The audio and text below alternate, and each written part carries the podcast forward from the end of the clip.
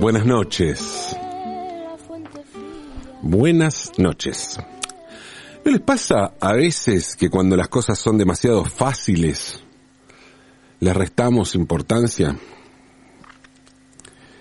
Y que no valoramos lo que tenemos al alcance de la mano y sobredimensionamos lo que está lejos. Cuando yo era chico,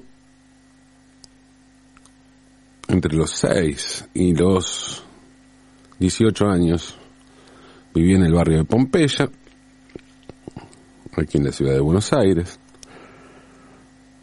Me mudé de donde había nacido, de Valentina Alcina.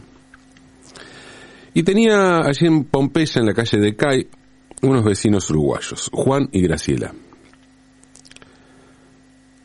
que eran en el matrimonio adulto, que a su vez tenían dos hijos, Pablo y Nadia. Nadia más chica nació después, pero Pablo era un poco más chico que yo, pero era uno de los chicos del barrio. Chico más chico, pero uno de los chicos del barrio. Y mm, la particularidad de la casa de Pablo, o sea, de Juan y Graciela, es que siempre tenía la puerta abierta. Tenía una puerta como un portón y siempre estaba abierta. Todo el tiempo entraban y salían chicos que jugaban.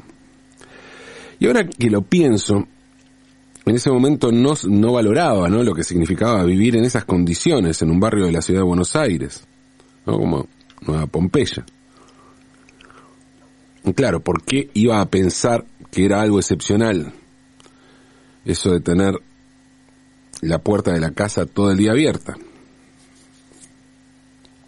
Qué sé yo, no reparaba en eso. Hoy me llama la atención, en ese momento, no. Bueno, sí, no es que todas las casas tenían, pero bueno, no, así era la casa de ellos, así, así vivían ellos, con esa generosidad, sin reparar en cuestiones como qué puede pasar, quién puede entrar en tu casa. Sí recuerdo que cuando yo empecé a escuchar a Rubén Rada, a Hugo Fatoruso, ya más de adolescente, les pregunté por ellos, si los conocían, si les gustaban. Rada, el negro Rada, era, vecina, era vecino nuestro, me dijo Graciela, me lo dijo así como restando la importancia al asunto, ¿no? El Hugo y el Osvaldo vivían cerca de lo de mi mamá, los veía siempre, agregó Juan. Con un tono muy uruguayo, pero que además, como en la forma en que lo dijo, en mi casa, hablando de esto con mi vieja, mi viejo y mi hermano, tradujimos como, si es vecino no puede ser famoso. Es vecino y bueno, no, no como famoso.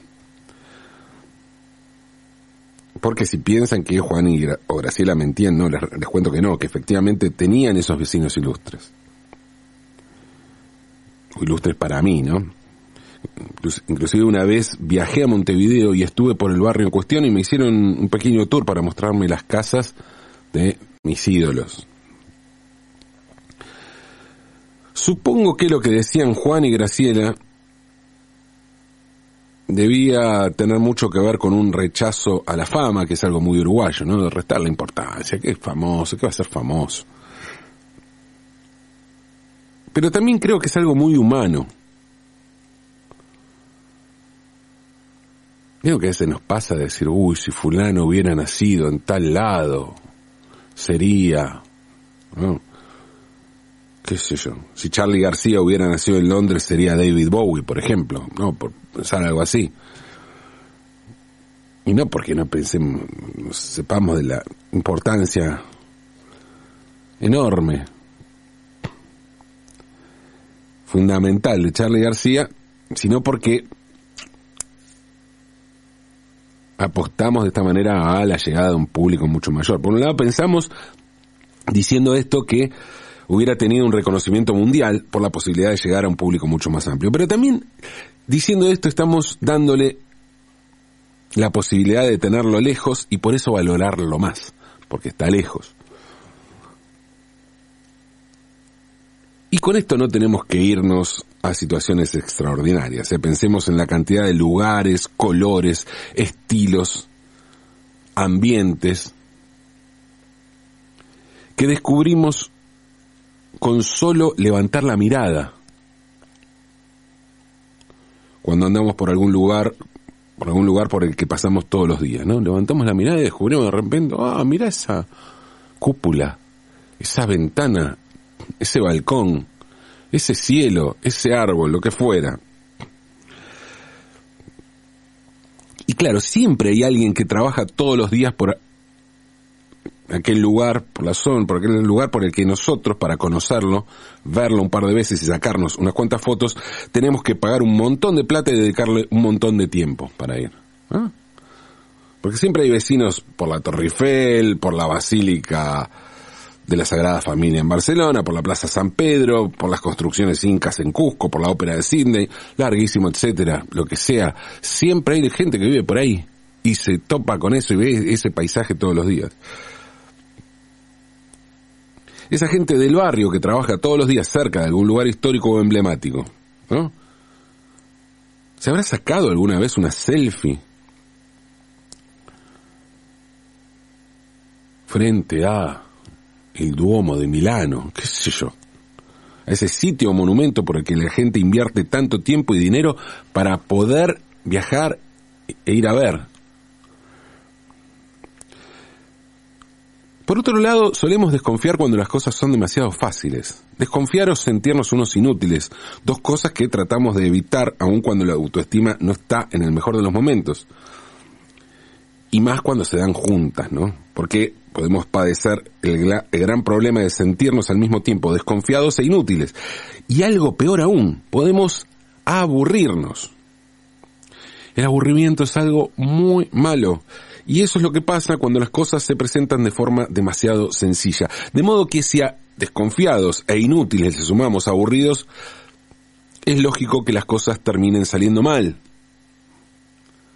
como le pasó a Betty Crocker, que para aumentar sus ventas tuvo que hacer que una receta sencilla no fuera tan sencilla. ¿Quién es Betty Crocker? Una cocinera. Sí, una cocinera, un personaje, una divulgadora de recetas, un producto de marketing, una creación publicitaria, un hecho comunicacional. Y para hablar del nacimiento de Betty Crocker tenemos que trasladarnos al año 1865 a Minneapolis, en el estado de Minnesota, en los Estados Unidos, porque ese año comenzó a operar la molinera Minneapolis Milling Company, la compañía de molienda de Minneapolis, ¿no? La empresa andaba bastante bien, así que unos años más tarde apareció un tipo llamado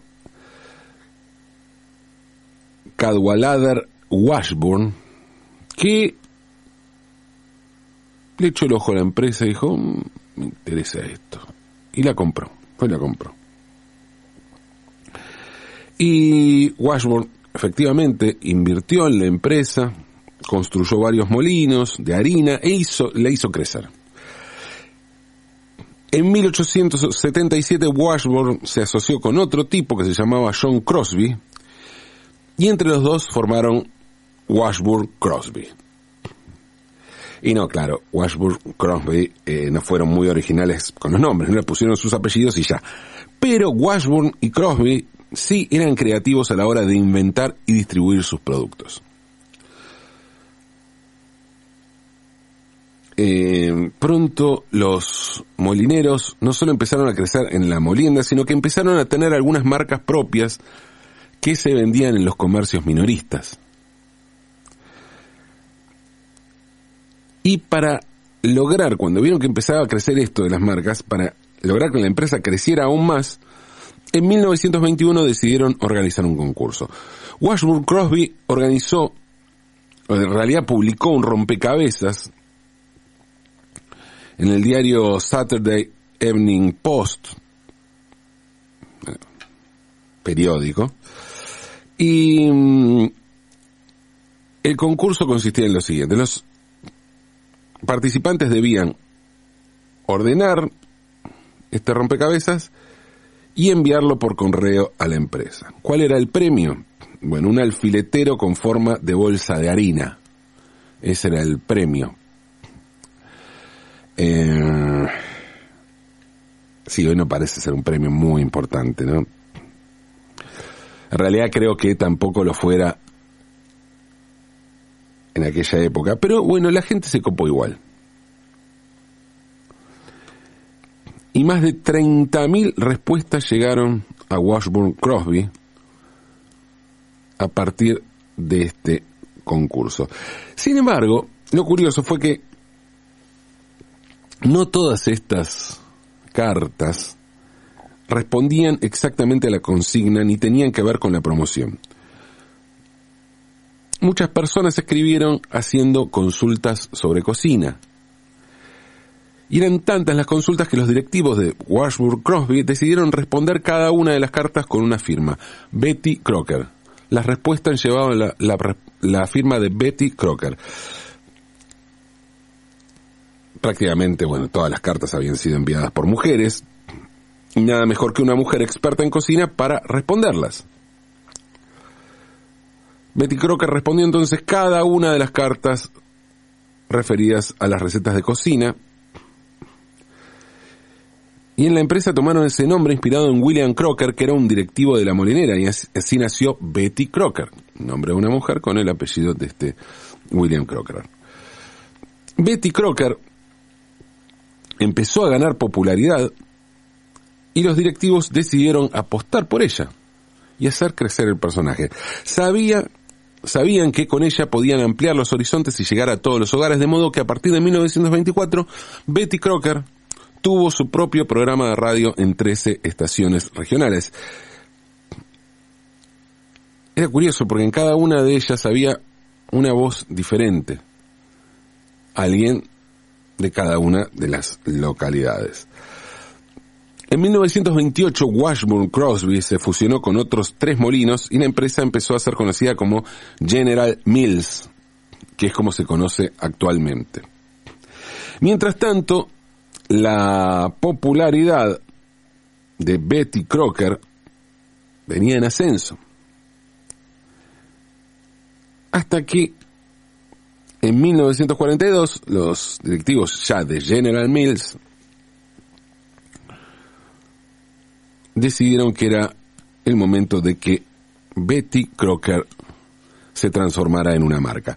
Y, mm, y, fue así que Betty Crocker efectivamente debutó como marca con un polvo para preparar sopa que llevaba su nombre. Sin embargo, iban a tener que pasar cinco años para que llegara el verdadero éxito de Betty, que era la premezcla para preparar tortas. Desde que Betty Crocker lanzó su mix para torta de jengibre, se posicionó como una marca muy importante de premezclas para fabricar tortas y todo funcionaba bien, todo iba fenómeno hasta que comenzaron los problemas. Va, problemas. El tipo, el tipo de problemas de la gente a la que le va bien, no cosa de empresarios. En 1960 notaron, los directivos de la empresa notaron que en los últimos cinco años Betty Crocker había tenido un crecimiento de apenas apenas un 1% anual. No es que sea un día. Crecía poco. Bueno, ellos consideraban que en pleno tsunami de la, de la sociedad de consumo el crecimiento debía ser muchísimo mayor y en realidad tenían razón. Había algo extraño allí. Y para averiguar cómo mejorar los números, Wash, eh, Washburn y Crosby, que seguían manejando la empresa, decidieron acudir a un experto. Un experto llamado Ernest Dichter. ¿Quién era Ernest Dichter? Bueno, es un tipo que hoy está considerado el padre de la investigación motivacional.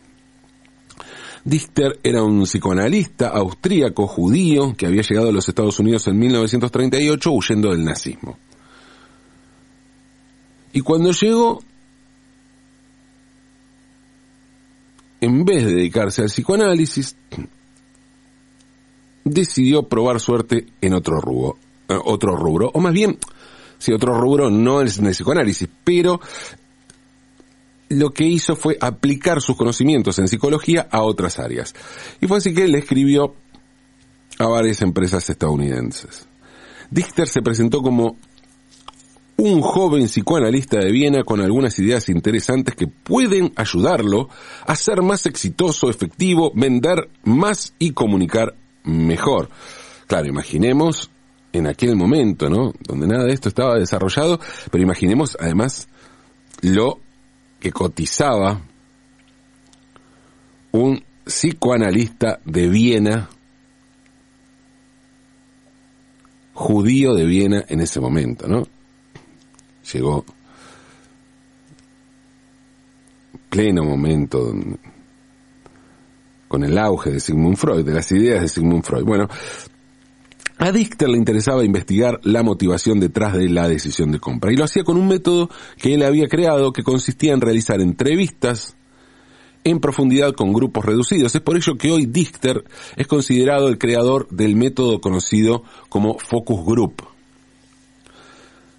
Las cartas que Dichter mandó a las empresas fueron muy efectivas y pronto empezó a tener trabajo y con el tiempo llegó a trabajar con grandes empresas como Procter Gamble o la Chrysler. De modo que cuando lo convocaron, lo convocaron para ver qué pasaban con Betty Cracker,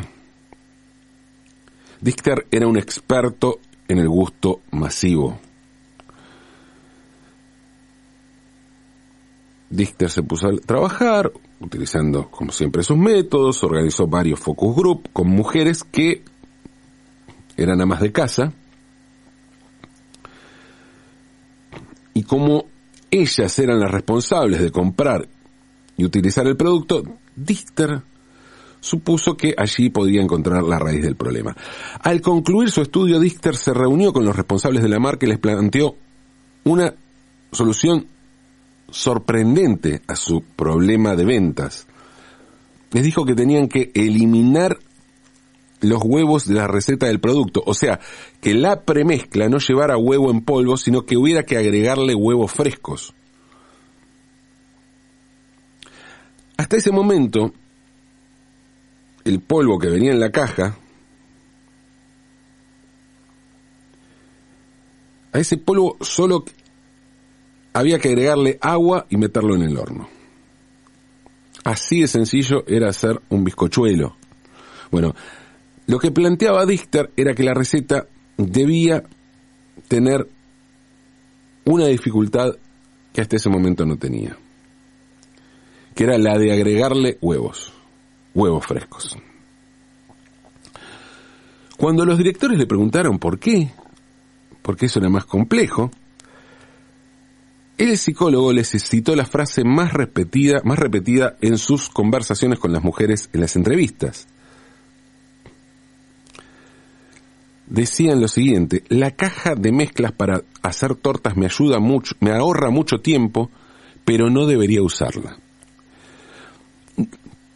Dichter descubrió que las mujeres se sentían culpables al utilizar el producto porque requería poco trabajo. Y claro, querían hacer algo sencillo, pero al mismo tiempo estas mujeres se enorgullecían de su destreza en la cocina, de haber puesto esfuerzo y cariño a la hora de cocinar sus platos, y esta caja de mezclas requería de un proceso tan sencillo para hacer una torta que eliminaba todo su mérito. La propuesta de Dichter de eliminar los huevos no solo hacía que la receta tuviera un mejor sabor, porque los huevos frescos son más ricos, son mejores, sino que de esa manera las consumidoras sentían que aportaban algo más de esfuerzo al postre. El verdadero hallazgo de la investigación de Dichter no fue la propuesta de añadir los huevos, sino el descubrimiento de que existe una conexión emocional entre el esfuerzo que se dedica a hacer algo y el sentimiento acerca del producto final. Es decir, que por norma general, a más esfuerzo para conseguir algo, más conexión emocional con el resultado. A raíz de, a raíz de estos cambios en Betty Crocker, cada una de las categorías de cajas de mezclas para hacer tortas se reposicionó, aumentaron las ventas, y desde entonces aparte hubo un cambio importante en la idea de concebir una torta. Porque desde entonces el producto que se obtenía de la caja empezó a ser solo el principio de esa torta o de ese postre y la destreza de las cocineras hogareñas pasó a estar no tanto en el bizcochuelo, sino en la decoración. Fue entonces cuando aparecieron las mangas, las granas, los confites eh, y todo tipo de sofisticaciones en torno a las decoraciones de las tortas, que algo que, que no, pasó, no paró de crecer desde entonces. Pero eso es otra historia. Aunque también involucra al deseo y a la cercanía, aquello que valoramos de acuerdo lo que nos cuesta. ¿Quién es Betty Crocker? Una cocinera, un personaje, una divulgadora de recetas, un producto de marketing, una creación publicitaria, un hecho comunicacional, un diagnóstico psicológico. Sí, sí, ya lo sé, meritocracia, argucias motivacionales y y demás golpes bajos, ¿no? Coaching ontológico, soltar, curros, en fin. Pero eso existe. Porque así de vulnerables somos.